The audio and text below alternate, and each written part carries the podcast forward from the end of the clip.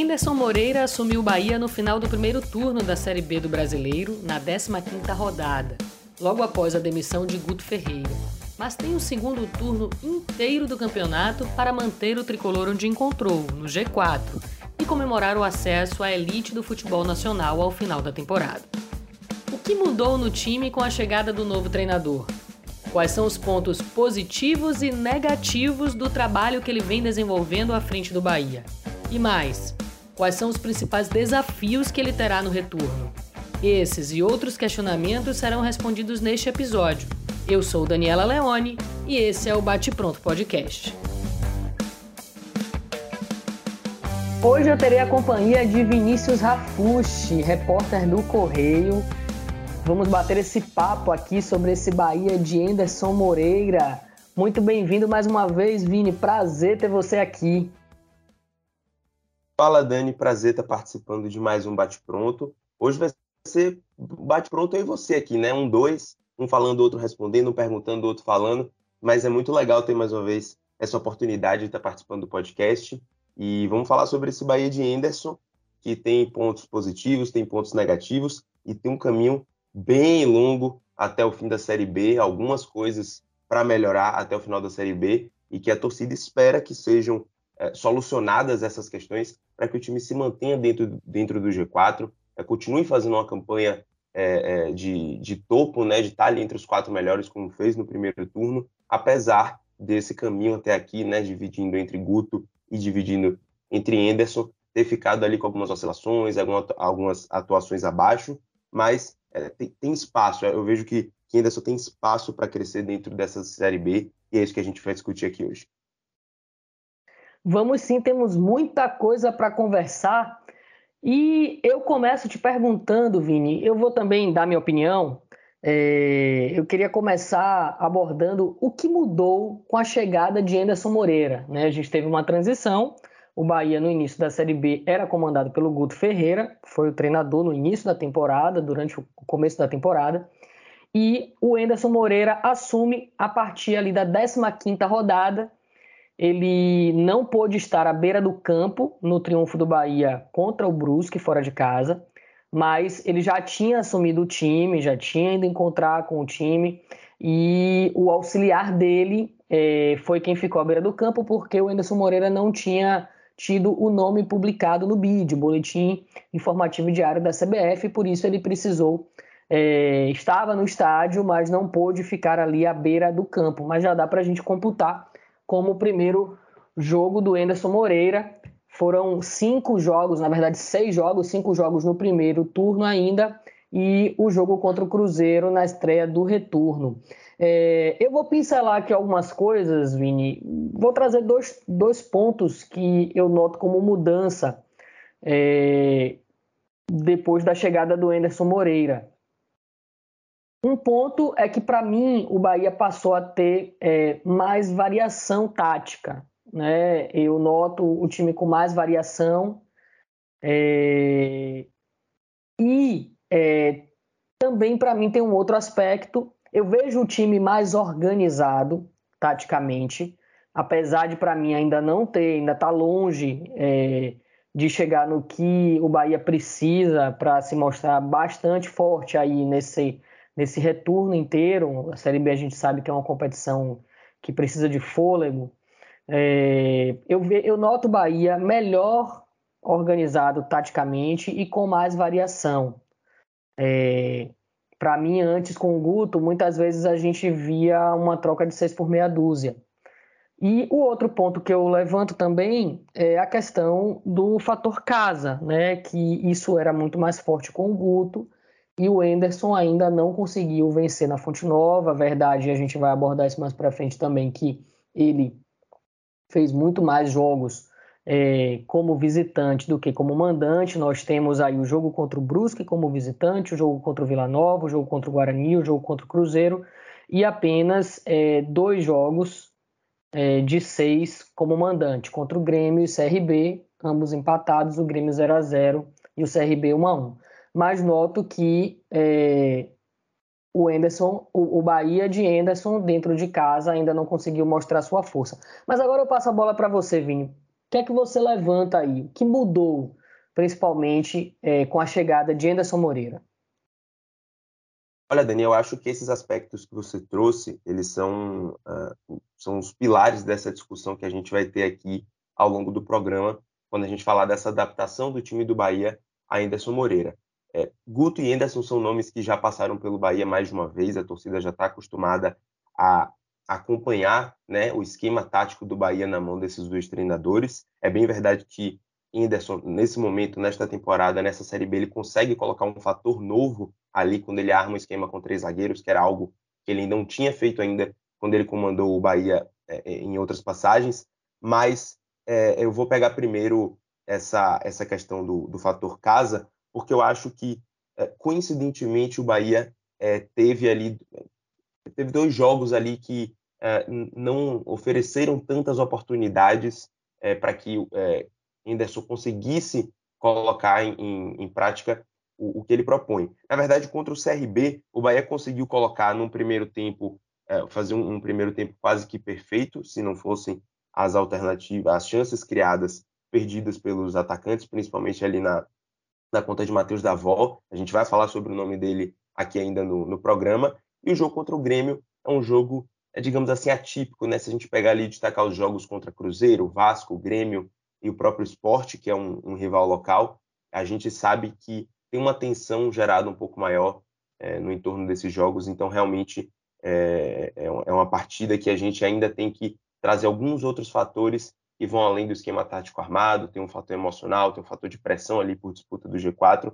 Então, acho que essas duas partidas que Anderson teve é, no comando técnico do Bahia dentro de casa ela, elas contaram com essas peculiaridades, né? Em um jogo o Bahia perde muitos gols no primeiro tempo, e aí depois o Bahia tem o, o demérito, né? Anderson tem o demérito de não conseguir sustentar esse time na, na segunda etapa, e contra o Grêmio, um adversário é, qualificado, que apesar de naquela época estar atrás do Bahia, é, apresenta assim uma, uma boa resistência.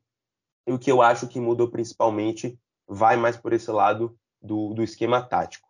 É, vou começar aqui falando sobre essa questão da, da linha de, de cinco, né, de defesa que está armada agora com Anderson, porque eu acho que ela, ela desenha bem o que, que ele pretende para o Bahia daqui até o fim da Série B. É um time que, quando tem a bola, ele tem opções de passe mais, mais bem distribuídas dentro de campo, e quando ele está sem a bola, ele consegue fazer um desenho mais sólido da defesa, que consegue cortar opções de passe dos adversários. Eu acho que você vai preferir que eu, eu é, defina um pouco melhor isso mais para frente, mas para eu ir passando pelos tópicos aqui. Além dessa questão tática, eu acho que ele consegue definir um pouco melhor quem são os homens de confiança dele, né? E ele consegue fazer algumas trocas que já vinham sendo desenhadas ali por Guto, mas que até então não tinham sido é, é, definitivas dentro do time, e ele consegue dar essa cara desde que ele chega no Bahia. E aí eu cito as duas laterais, com o André e com o Matheus Bahia, que aparentemente são os homens que vão chegar é, para ficar até é, nesse segundo turno da Série B, ou pelo menos largam nesse segundo turno da Série B como os favoritos. E lá na frente ele promove algumas mudanças interessantes, como sacar da liga do time, né, que era uma questão que muitas pessoas, inclusive eu, é, é eu questionava muito o Guto do porquê que ele não sacava a da liga do time, quais eram as dificuldades que ele enxergava em montar um esquema tático sem o centroavante colombiano, e Anderson ele consegue fazer isso, né? Óbvio que ele perde em algumas características, ganha em outras, mas ele consegue promover ali um 11 inicial para o Bahia mais bem desenhado do que o que a gente vinha com, com o Guto, né? A gente vinha com o Guto é, muita variação nas laterais, a gente via algumas mudanças ali no meio campo, principalmente na, no setor de marcação, é, que a gente variava entre Rezende, a gente viu Falcão entrando, a gente viu Emerson entrando, a, a saída de Patrick também, e eu acho que Anderson consegue deixar isso um pouco mais sólido. No setor de ataque também, a gente deixa de ter ali a referência de três homens na frente, com que na época que, que Couto estava comandando, é, ou era Rodalego, ou era Davó centralizados, e aí variava muito entre Raí, entre Rildo, Jacaré, Marco Antônio quando não estava machucado. Eu acho que Anderson consegue dar um equilíbrio um pouco maior a esse sistema tático do Bahia e que faz com que a torcida consiga é comprar mais a ideia dele. Eu acho que a torcida está comprando muito a ideia do time de Henderson, por mais que nem sempre esses resultados tenham chegado.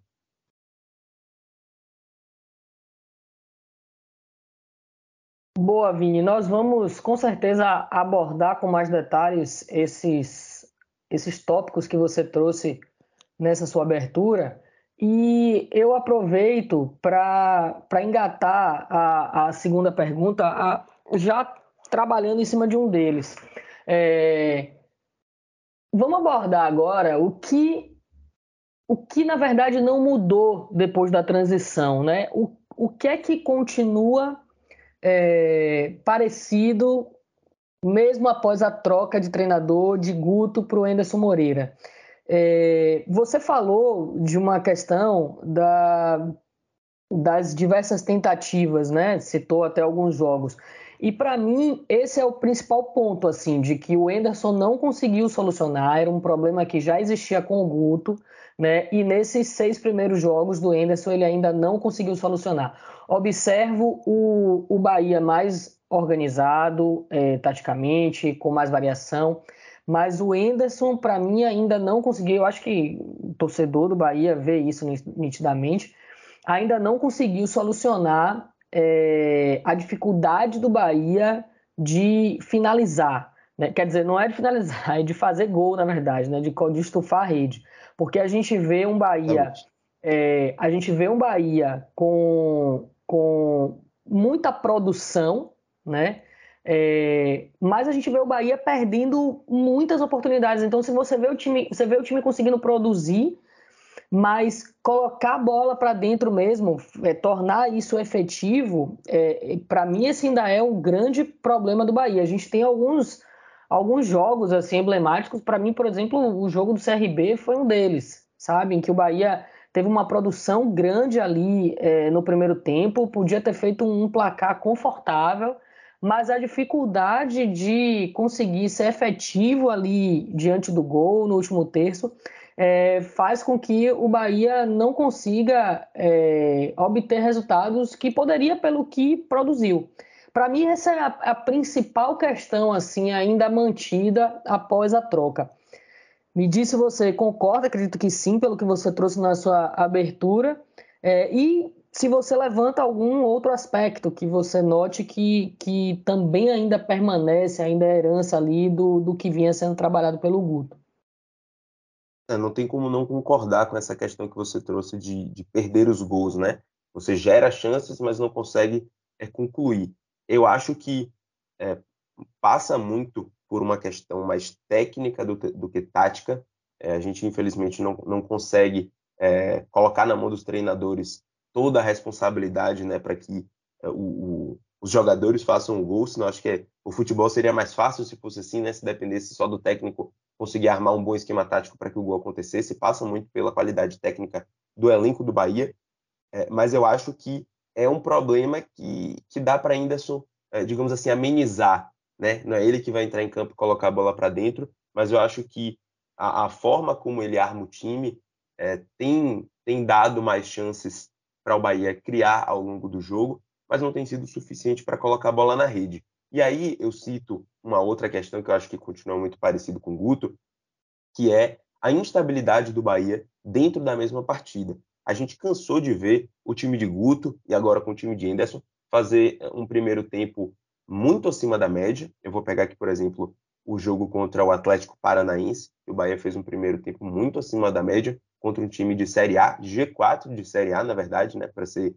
é, mais enfático aqui, e que não conseguiu colocar a bola para dentro. E aí você até pega um segundo tempo completamente diferente, uma postura diferente, com o time aparentemente mais cansado, sem conseguir se aplicar taticamente da forma como fez no primeiro tempo, e tem tido essa variação mesmo entre é, o começo do jogo e o final. É, em algumas partidas, como por exemplo a, a do Vila Nova, que o Bahia consegue fazer um gol ali no final é, depois de um primeiro tempo muito ruim, mas a maioria das vezes a gente tem visto o Bahia num primeiro tempo mais intenso, tendo, sendo muito aplicado tanto no setor ofensivo quanto defensivo, e na segunda etapa isso, isso vai perdendo um pouco. E aí eu acho que entra um pouco da mão de Anderson, é, dele trazer esse, esse equilíbrio para o time, né? É, organizar um pouco melhor é, o sistema de marcação, principalmente, que eu acho que é, exige muito do Bahia com, com essa linha de cinco é que, que todos os jogadores estejam sempre muito atentos, né, a, a, atuar em sincronia quando você tem uma linha com amplitude um pouco maior você obriga que os jogadores é, se posicionem de, de forma mais atenta dentro do campo, né, para justamente você é, não, não ceder ali um lance é, que dá condição legal para um, um cara, sendo que se você tivesse na linha poderia ser impedimento. É, você precisa realmente estar atento porque o sistema defensivo ele fica um pouco mais congestionado. E eu acho que isso tem cansado um pouco o time do Bahia e na segunda etapa a equipe tem tido essa, essa dificuldade. Então eu acho que esse ponto também é uma coisa que a torcida do Bahia estava vendo com o Guto e infelizmente continua vendo agora com o Enderson, porque é, a partida contra o CRB, a partida contra o Atlético Paranaense, a própria partida contra o Cruzeiro, que era uma equipe superior que estava jogando em casa, não, tinha, não perdeu ainda em casa, mas que o Bahia conseguiu fazer um primeiro tempo uh, sem sofrer grandes chances e, e, gerando algumas, algumas bolas de perigo ali. No segundo tempo, é, em lances de desatenção, com a marcação um pouco mais frouxa, acabou sofrendo o gol.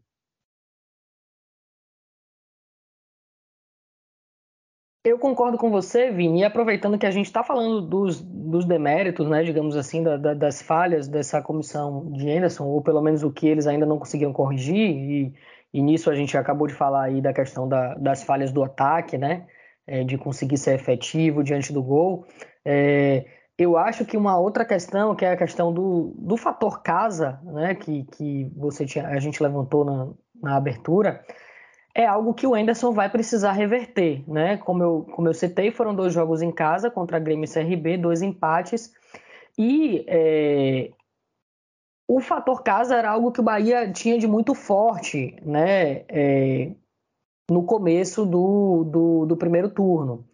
É, e a gente vê que o time perdeu isso. Então, assim, o, o Anderson Moreira é, vai precisar resgatar isso até para trazer a, a torcida para o lado dele, né? Porque a gente sabe a força da torcida do Bahia ali na Fonte Nova, empurra de fato o time e ela se sentir confiante, a torcida acreditar que não, aqui a gente vai ganhar até ali o último minuto, né? Como a gente viu em algumas situações, a questão da mística, isso tudo, isso tudo faz parte de uma atmosfera que faz torcida e o próprio time acreditar até o final, né? Então é, a importância do, do Anderson é, conseguir fazer uma. iniciar uma boa campanha em casa na Fonte Nova também, né, Vini?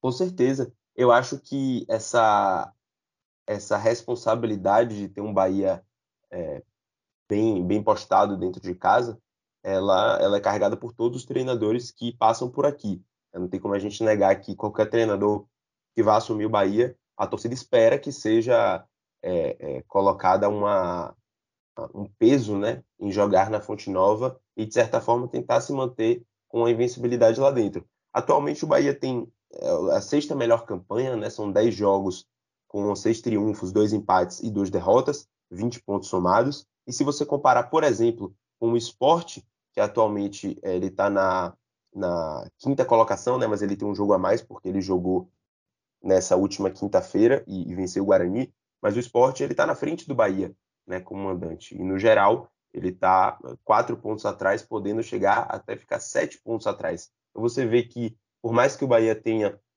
uma, uma grande vantagem para quem está fora do G4, esses pontos eles estão sendo conquistados fora de casa. E eu acho que muito é, justamente pelo esquema tático que Anderson Moreira é, conseguiu montar, que ele dá um, uma transição um pouco mais rápida, ele consegue fazer com que as jogadas pelas laterais consigam fluir um pouco melhor, mas infelizmente, quando você está dentro de casa e onde essa responsabilidade recai um pouco mais é, em cima da equipe mandante, ele não tem conseguido é, se, é, sair de certas situações, como o próprio jogo do, do, CRB, que a gente volta a citar aqui, mas, mas infelizmente é um jogo muito emblemático, né? Não tem como a torcida do Bahia, é, eu acredito que até o fim do campeonato é, esse jogo tenha se tornado, de certa forma, irrelevante, né? que o Bahia conquiste o acesso e que esse jogo é, tenha ficado para trás, mas até então não tem como a gente não contabilizar aqueles talvez dois pontos perdidos que o Bahia teve ao empatar com o CRB, sem falar é, da falta de, de, intensidade que o time teve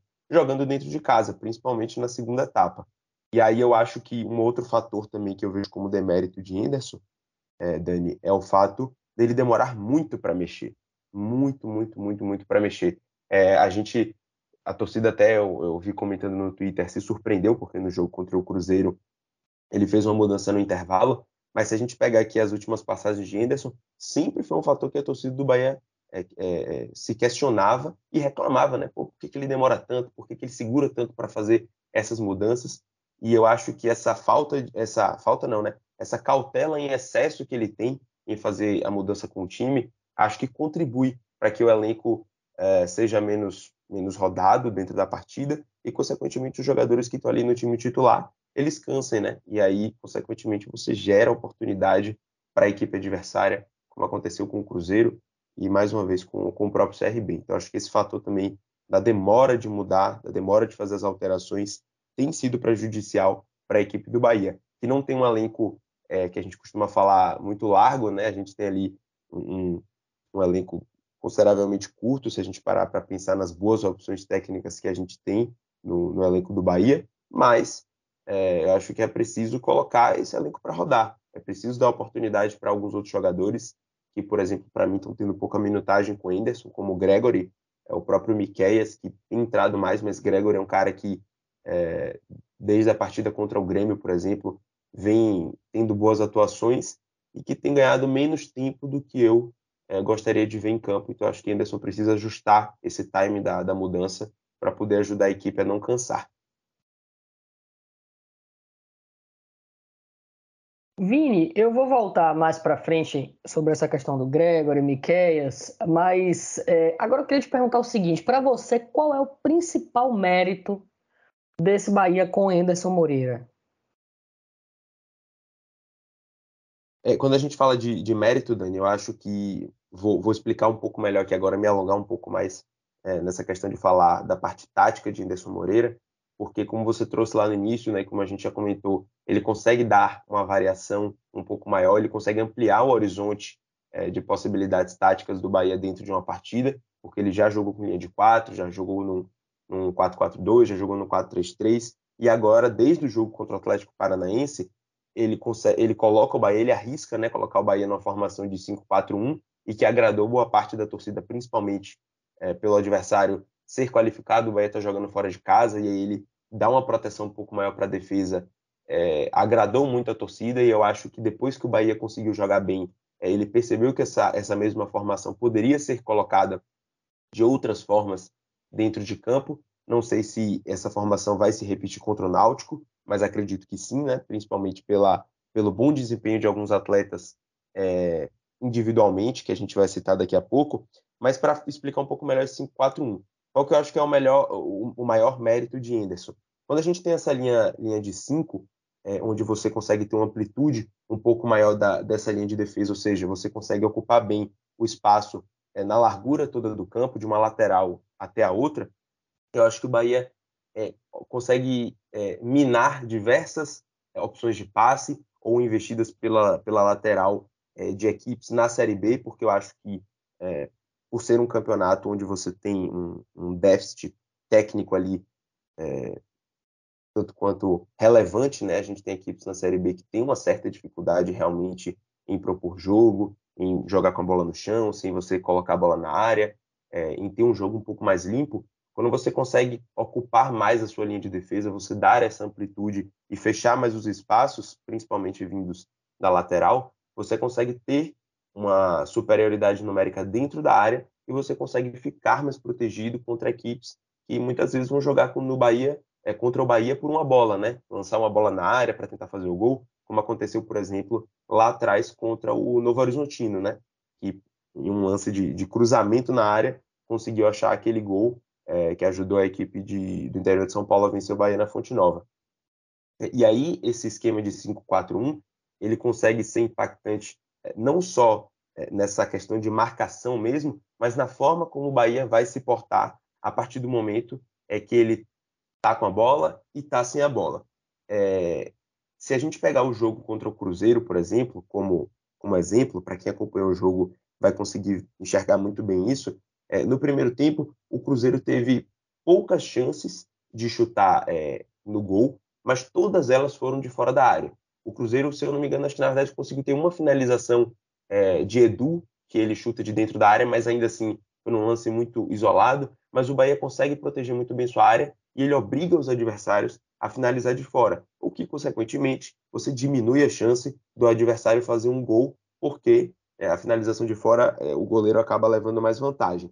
É, em compensação, como eu citei na, quando a gente falou dos deméritos de Henderson, quando a gente tem ali é, uma, uma linha de defesa que está mais cansada, uma equipe do Bahia um pouco mais desatenta, esses jogadores vão começando a se dispersar em campo e acontece o que aconteceu justamente no gol do Cruzeiro, onde você tem uma finalização de fora é, e, e, a linha de defesa muito mal arrumada e um jogador do Cruzeiro que estava solto dentro da área é, e esperou ali o, o rebote de Danilo Fernandes para poder é, concluir. Já quando o Bahia tem a bola, Dani, eu acho que o grande mérito de, de Anderson está é, muito ligado ao o, o, nome de Gabriel Xavier, o zagueiro, né, que estreou ali justamente contra o Atlético Paranaense, mas ele tem sido uma peça muito importante nesse esquema de Anderson Moreira, porque é, ele se torna mais uma opção de saída com a bola e mais uma opção de passe, né, quando é, outro jogador vai, vai sair jogando com a bola. Então, quando você tem essa linha com mais opções de passe, e aí eu cito aqui, por exemplo, Daniel e Mugni um pouco mais próximos dessa linha de defesa, você consegue é, enxergar um Bahia um pouco mais consciente nessa saída de bola. Na partida contra o, o, Cruzeiro, mais uma vez citando aqui, porque eu acho que no primeiro tempo o Bahia foi muito bem é, aplicado nessa linha de cinco, você teve um lance onde Rezende e Daniel conseguiram fazer uma tabela muito rápida, saindo da, da linha de defesa, é, e você conseguiu gerar uma transição ofensiva muito rápida e gerou um contra-ataque para o Bahia, é, sem necessariamente você desarmar a defesa. Então, eu acho que esse esquema de Anderson ele consegue ser interessante porque ele protege a defesa, como eu citei, com essa linha um pouco mais é, espaçada no campo e diminuindo os espaços do, dos adversários. E ao mesmo tempo, quando você faz essa transição para ataque, você consegue fazer com mais jogadores. Você pode subir com os laterais, seja Matheus Bahia, seja André, você consegue subir com Mugni, Daniel, e ainda tem os dois homens que ficam um pouco mais avançados ali, como Matheus Davó e Raí. Eu acho que esse é o grande mérito de Anderson, ele conseguir proteger o Bahia com mais homens e, ao mesmo tempo, quando ele precisar ir ao ataque, ele também consegue avançar esses jogadores para que o Bahia tenha mais volume nesse setor ofensivo. Lembrando, eu esqueci de citar anteriormente, que nós estamos gravando nesta sexta-feira, dia 29 de julho. O Bahia joga hoje na Fonte Nova é, contra o Náutico às 7 da noite, segunda rodada do retorno. E Vini, é, eu concordo com tudo isso que você falou e quero destacar, é, eu sei que você já, já passou por isso, mas é, deu maior ênfase à questão do Gabriel Xavier, que eu concordo com você. É, e eu, mas eu destaco também muito o que esse sistema com três zagueiros, que muitas vezes né, é, a gente é, pensa assim, ah, com três zagueiros o time vai ficar retrancado, etc. Mas é aquilo que você falou, né, da possibilidade de defesa e de permitir que outros jogadores cheguem mais à frente. E eu destaco muito é, a função é, que o Matheus Bahia, lateral esquerdo, e o André, lateral direito, estão desempenhando diante desse sistema que o, que o Anderson montou. É, esses dois jogadores ganharam espaço com a chegada do Anderson. Né? A gente vê o, o Anderson, inclusive, é, colocando o Matheus Bahia de novo aí no, no, no, radar, né? um jogador que era utilizado no passado e que é, não vinha sendo aproveitado diante aí do Luiz Henrique do Djalma. E com esse esquema que o Enderson monta, ele permite que Matheus Bahia e André, que para mim o André está muito bem, é, consigam chegar muito bem é, na linha de fundo. E a gente vê o Bahia apresentando, vê todos os dois, tanto pelo lado direito como pelo lado esquerdo, eles fazendo boas jogadas de linha de fundo. Que a gente pode dizer, ainda não, não, digamos assim, se tornaram efetivas, porque se a gente olha os números, a gente vê que nem Matheus Bahia nem André é, deram assistência ainda nessa Série B, mas eu acho que isso vai muito mais pela dificuldade é, né, de finalização do ataque, de ser eficiente, do que é, pela atuação deles. É, me agrada é, essa liberação em muitos momentos do Matheus Bahia e do André, tenho gostado muito da atuação do, do, do André, inclusive. É, o Borel, para mim, não, não estava mal, mas o André conseguiu se firmar e, e mostrar, para mim, maior consistência nesse time. É, então, eu destaco bastante aí esse, essa, essa abertura de espaço para o Matheus Bahia e para o André também, como, como mérito do Enderson. Queria que você falasse um pouco disso e também aí a gente já entra um pouco nessa questão que a gente ia abordar. É, de que algumas peças perderam espaço e outras ganharam espaço. Né? Vamos começar por essas que a gente está falando, de que ganharam espaço, a gente vê aí é, jogadores da base, apesar da gente pontuar né, de que o Miquel, de que o Gregory, eu também concordo que quero ver mais eles, né, com mais minutagem, mas a gente tem algumas peças, né, que no caso do Gabriel Xavier, é, principalmente, ele inclusive barra o Didi, né, o Gabriel Xavier, o Matheus Bahia, o André, eles ganham espaço nesse, nesse time do Enderson, né, Vini?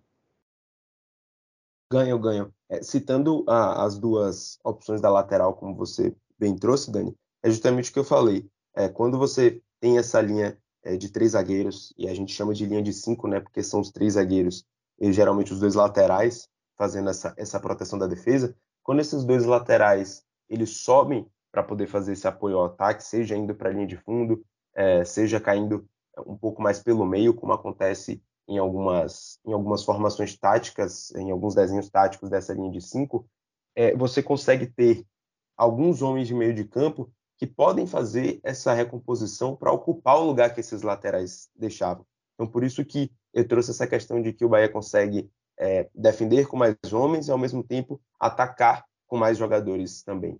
É, no jogo contra contra o Cruzeiro a gente viu um pouco menos essa subida é, de linha de fundo de Matheus Bahia e de André, mas se a gente pegar o do Atlético Paranaense, que foi lá o primeiro jogo que teve de é, com essa formação tática de Henderson, a gente viu o Matheus Bahia bastante presente na, na linha de fundo, atacando pelo lado esquerdo, André um pouco mais contido, mas atacando pelo lado esquerdo, e aí você consegue substituir a subida de seja de Matheus Bahia ou de André pela presença de Raí fazendo, eh, voltando um pouco mais para marcar, porque eu acho que é um jogador que, apesar das deficiências é, técnicas dele, acho que taticamente ele tem conseguido se aplicar e por isso tem permanecido no, no time titular de Henderson.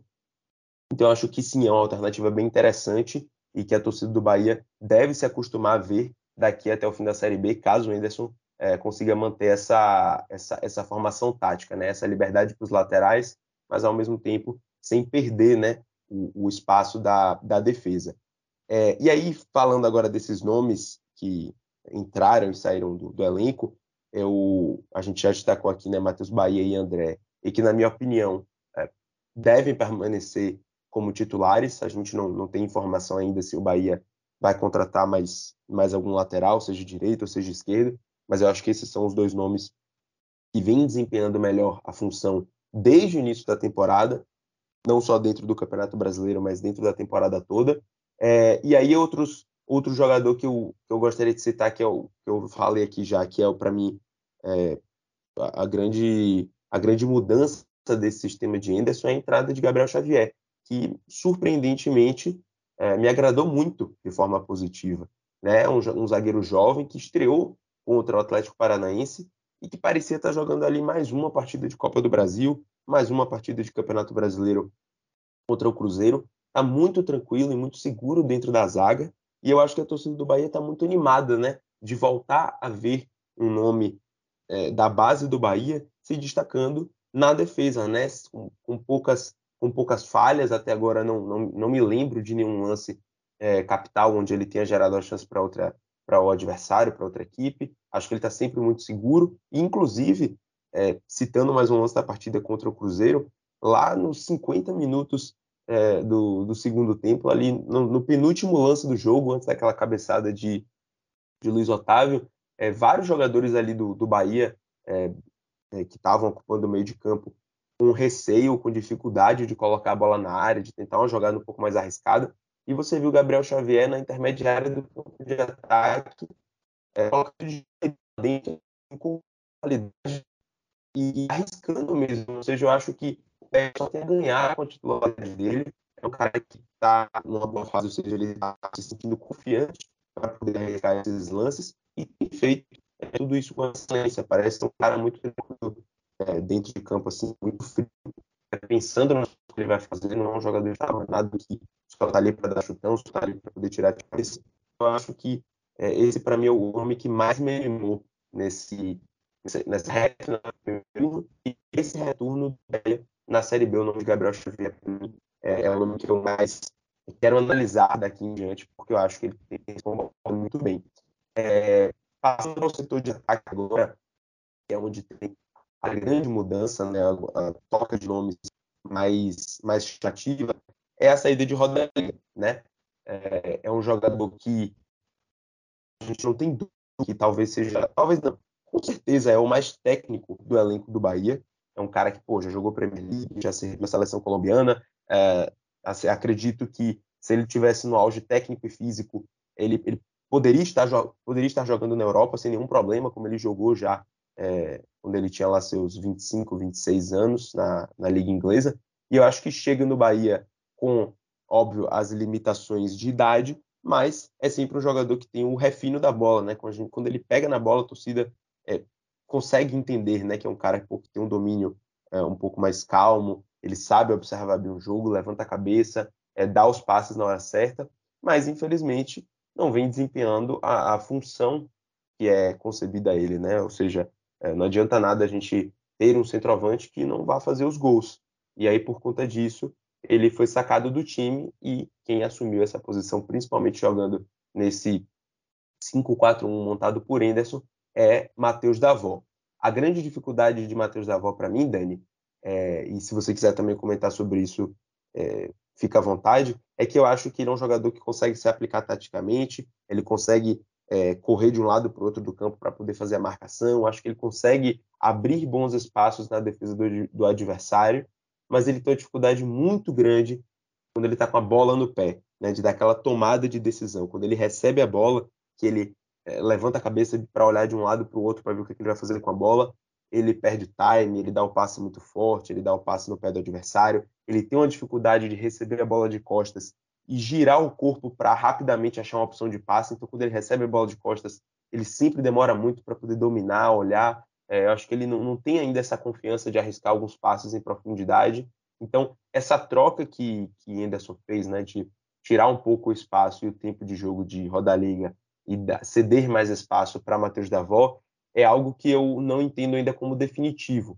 Eu acho que é uma tentativa dele de é, dar um, colocar um jogador mais jovem, é, com velocidade, é, com explosão dentro do esquema dele, mas não acredito que seja algo definitivo, tanto que a gente tem aí a chegada de Igor Torres, é, o próprio Copete e o Rodalega, claro, que podem voltar a desempenhar essa função é, de homem mais, mais à frente, e aí óbvio que ia depender de quem vai porque isso não dar.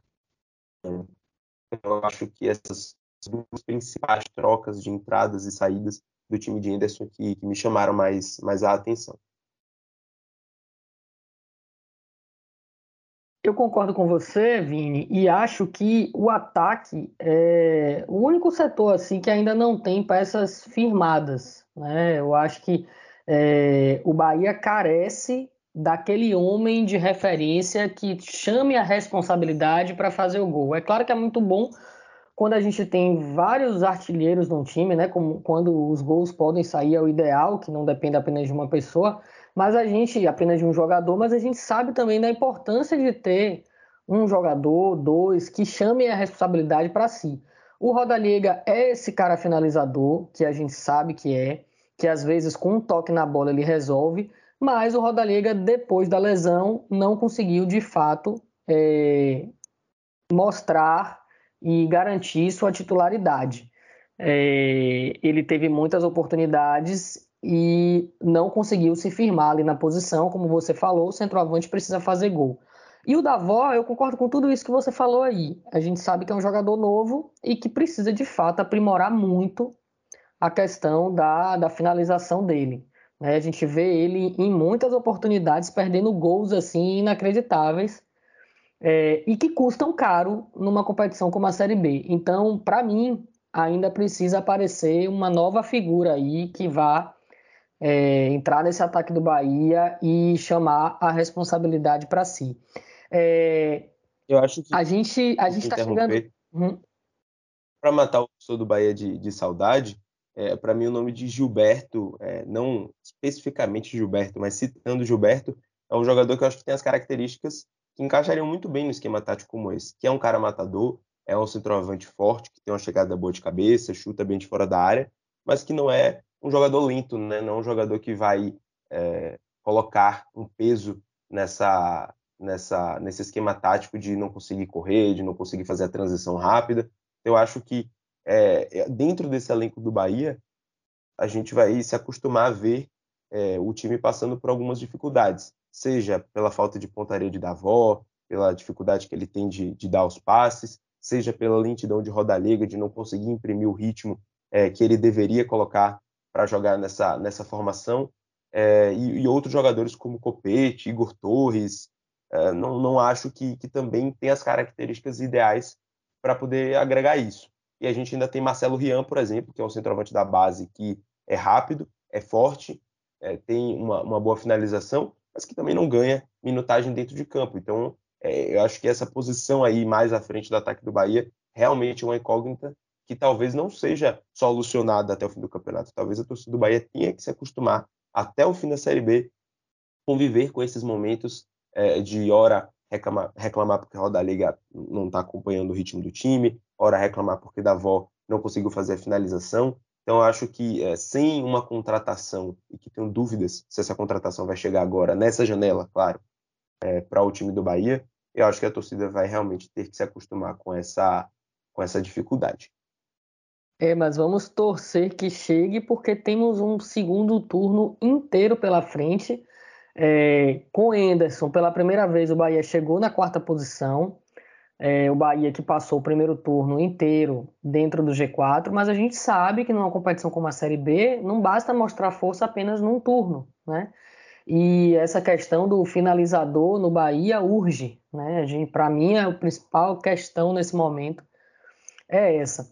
E chega, vamos chegando aqui ao, ao, final desse episódio, Vini, e, e queria trazer aqui com você né, algumas projeções aí das, dos desafios do Anderson Moreira com esse time do Bahia nesse segundo turno. Né, o segundo turno que começou com derrota diante do Cruzeiro, né, lá, lá em, em, em Belo Horizonte, por 1 a 0. A gente sabe até que perder para o Cruzeiro, líder, lá fora de casa, é, não é nenhum resultado é, assustador, mas pelo que foi o jogo, dava para ter sido um resultado diferente. O Bahia precisa correr atrás agora é, para compensar, porque está ali na quarta posição e é, não pode se dar o luxo de perder a pouca, se é que ainda tem, dá para dizer, dá para se falar ainda em gordura, né? É, Bahia que para subir o cálculo é mais ou menos esse. Tem que ganhar aí 9, de preferência 10, é um número mais seguro, dos 18 jogos que tem pela frente. E para mim, é, o principal desafio do Enderson vai ser corrigir essas falhas no ataque, encontrar um, uma pessoa que, um jogador que, que, que chame para si essa responsabilidade mais da finalização. É, e voltar é, a fazer o time vencer, voltar a vencer na Fonte Nova, fator importantíssimo, embalar né, dentro de casa o time novamente. Queria te pedir suas últimas considerações, Vini, projetando aí esse, esse Bahia do Anderson Moreira no retorno. Pois é, Dani, esse, esse desempenho que o Bahia é, vai ter dentro de casa, acho que vai ser fundamental para o time, no final das contas, conseguir a classificação. É, apesar do, do primeiro turno ter sido de muita instabilidade, insatisfação por parte da torcida, o Bahia ficou ali todo né, dentro do, do, G3 né, do campeonato. O Bahia não, não, não, pensava nem em G4, pensava no G3. Chegou em algum momento, inclusive, a pensar em encostar de fato no Cruzeiro, assumir ali a vice-liderança, permanecer na vice-liderança e correr atrás do Cruzeiro. Hoje já parece um pouco mais distante. Mas, é, por exemplo, o Bahia tem partidas dentro de casa nesse retorno, é contra Operário. Estou pegando aqui só os que estão é, é, perto da zona, na zona de rebaixamento. Operário, que é o 16 CSA, que é o, o 17 o Guarani, que é o 18 o Náutico, que vai jogar nesta sexta-feira o 19 e o Lanterna Vila Nova. Então, assim, são partidas como essa, com esse desenho, com esses adversários, que o Bahia não pode, de forma alguma, deixar de é, vencer, deixar de, deixar de garantir os três pontos. Não existe essa possibilidade de deixar de garantir os três pontos, principalmente contra os times que estão na parte de baixo da tabela, que a gente sabe que pô, na, na Série B varia muito, daqui a pouco é, um, um, desses times engata uma sequência e vai parar na parte de cima, mas enfim, é, são equipes que, que o Bahia, de certa forma, é, alguma, como o Vila Nova, é, o CSA também lá na, no começo do campeonato teve uma certa dificuldade de jogar fora de casa, um, um jogo um pouco mais truncado, e que nesse retorno é, precisa colocar dentro de campo tudo que tem à disposição, toda a, a qualidade que tem a torcida, não tenho dúvida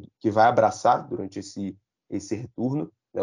A Futinova vai continuar com a média boa de público, então vai precisar responder dentro de casa para conseguir é, essa, essa classificação. É, e na parte de cima, é, é, realmente tirar os pontos onde, onde pode. Né? Vai jogar contra o Tombense dentro de casa.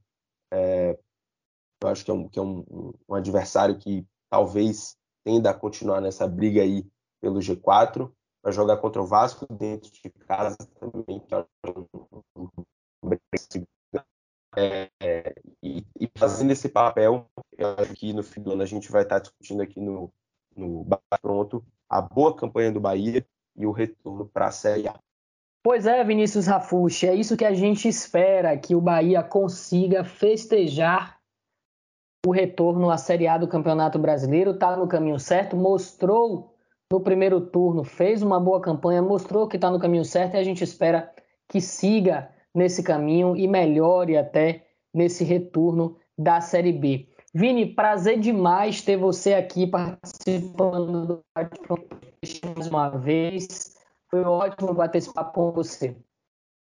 Eu, Daniel, que agradeço por me convidado mais uma vez para participar do Bate Pronto.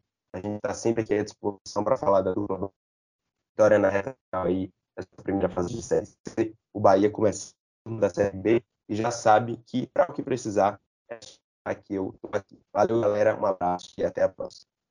Tivemos uns probleminhas técnicos aí nessa, nessa reta final do episódio, mas vocês conseguiram ouvir aí o Vini se despedindo. Eu também vou ficando por aqui. Obrigada, Vini. Obrigada a você que nos acompanhou, que nos ouviu até agora. Esse foi o Bate Pronto, podcast esportivo semanal do Jornal Correio. Até o próximo episódio. Um beijo!